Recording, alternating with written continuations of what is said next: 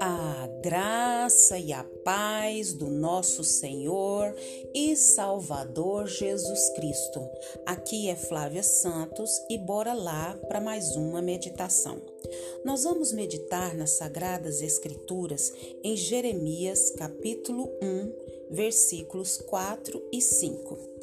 E a palavra do Senhor diz: A palavra do Senhor veio a mim dizendo: Antes de formá-lo no ventre, eu o escolhi. Antes de você nascer, eu o separei e o designei profeta às nações. Jeremias 1, versículo 4 e 5. Oremos. Pai, em nome de Jesus, nós queremos pedir ao Senhor perdão dos nossos pecados, das nossas falhas, das nossas transgressões. Perdoa, Pai, tudo que é em nós que não te agrada, porque temos a consciência que ainda somos pecadores, mas não escravos do pecado e do inimigo das nossas almas. Pai, em nome de Jesus, nos limpa, nos purifica, nos santifica, nos atrai a cada dia para a tua preciosa e majestosa presença. Pai, nós suplicamos, nós clamamos a Ti, Pai, em nome de Jesus. Agradecemos ao Senhor por mais esse dia, agradecemos ao Senhor por mais essa oportunidade, agradecemos ao Senhor, Pai todas as dádivas, bênçãos, por todos os favores, por todos os livramentos que a nossa mente nem alcança. Pedimos ao Senhor, Pai, que continue falando aos nossos corações. Nós necessitamos, Pai, do Senhor, da Sua palavra, da Sua orientação, da Tua direção. Pai, tem misericórdia de nós. Nós clamamos a Ti nessa hora e já agradecemos no nome de Jesus, no nome de Jesus. Jesus. Amém. Nós vamos falar hoje sobre um livro, A Tua Vontade, Senhor, e Não a Minha, de Benihim. E eu lendo um trecho aqui, eu quero compartilhar com você. O, o tema diz: Você pode reconhecer a vontade de Deus? Vou repetir. Você pode reconhecer a vontade de Deus? Muitas perguntas aparecem quando o tema da conversa é a vontade de Deus. Como eu posso saber com certeza se estou fazendo a coisa certa na minha vida? Eu já fiz tanta besteira, como eu posso corrigir as coisas? Eu realmente quero servir a Deus e fazer a sua vontade, mas como eu posso saber se estou mesmo fazendo a sua vontade? É possível saber qual é a sua vontade? Eu já ouvi pessoas falarem sobre a vontade perfeita de Deus e a sua vontade permissiva. Qual a diferença? Deixe-me, antes de tudo, dizer o seguinte: Deus o ama e tem um plano na sua vida. Na verdade, saber que você está vivendo na vontade perfeita de Deus é a vida mais emocionante que se pode experimentar. Você vê Deus agindo na sua vida. Você pode aproveitar as bênçãos que se seguem. Você pode contar outras pessoas com uma mensagem de vida.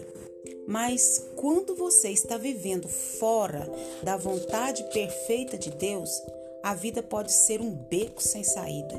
Decisões equivocadas afetam não apenas você, mas os membros de sua família e o futuro deles.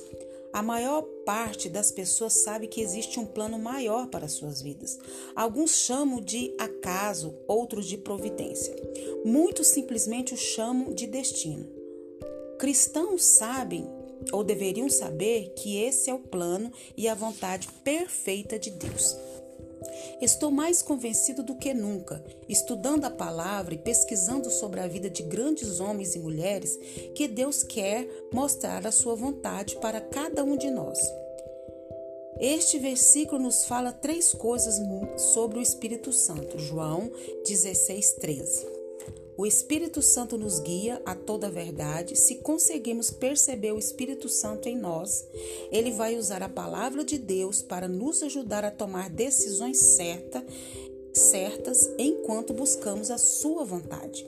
O Espírito Santo fala a nós em nome de Deus. Se você é um cristão, o Espírito Santo já está falando com você. Quanto mais você ouvir e obedecer, melhor vai conseguir ouvi-lo.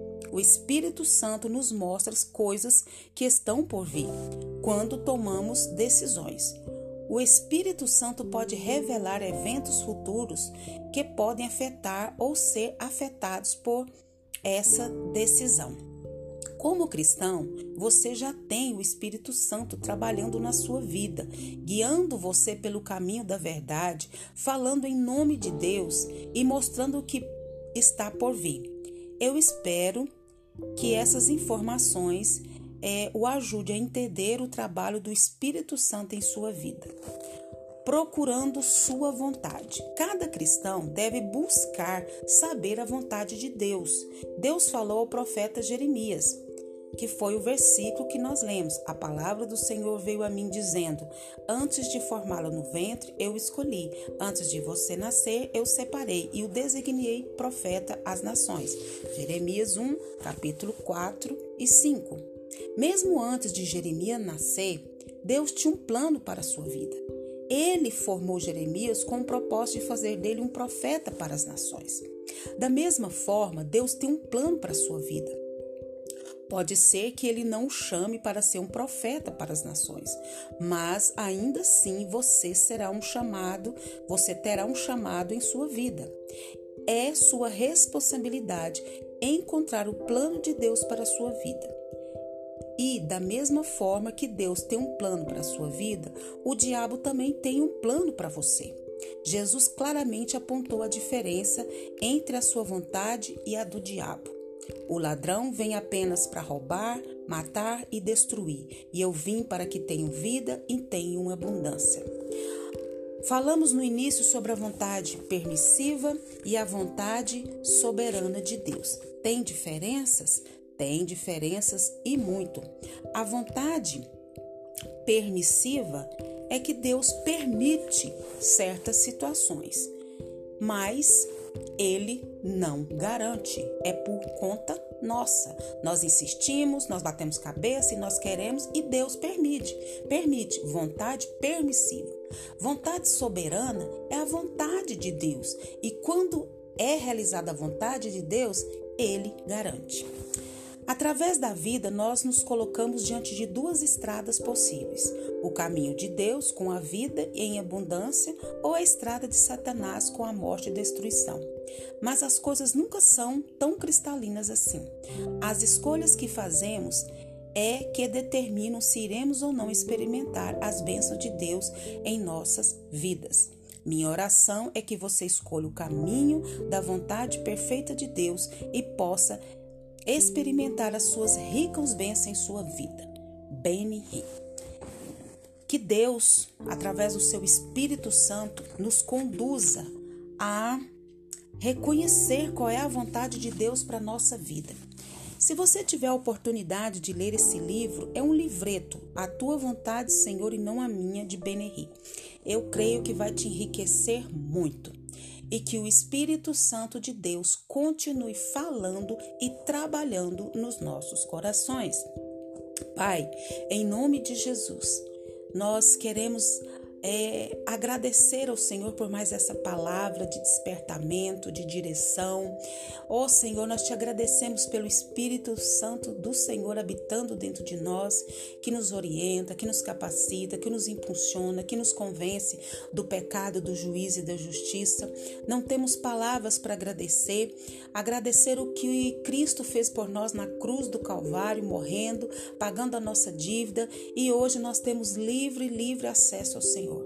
Pai, que o teu Espírito Santo venha trabalhar em nós e através de nós. Pai, Pedimos ao Senhor que continue nos guardando dessa praga do coronavírus e de todas as pragas que estão sobre a terra.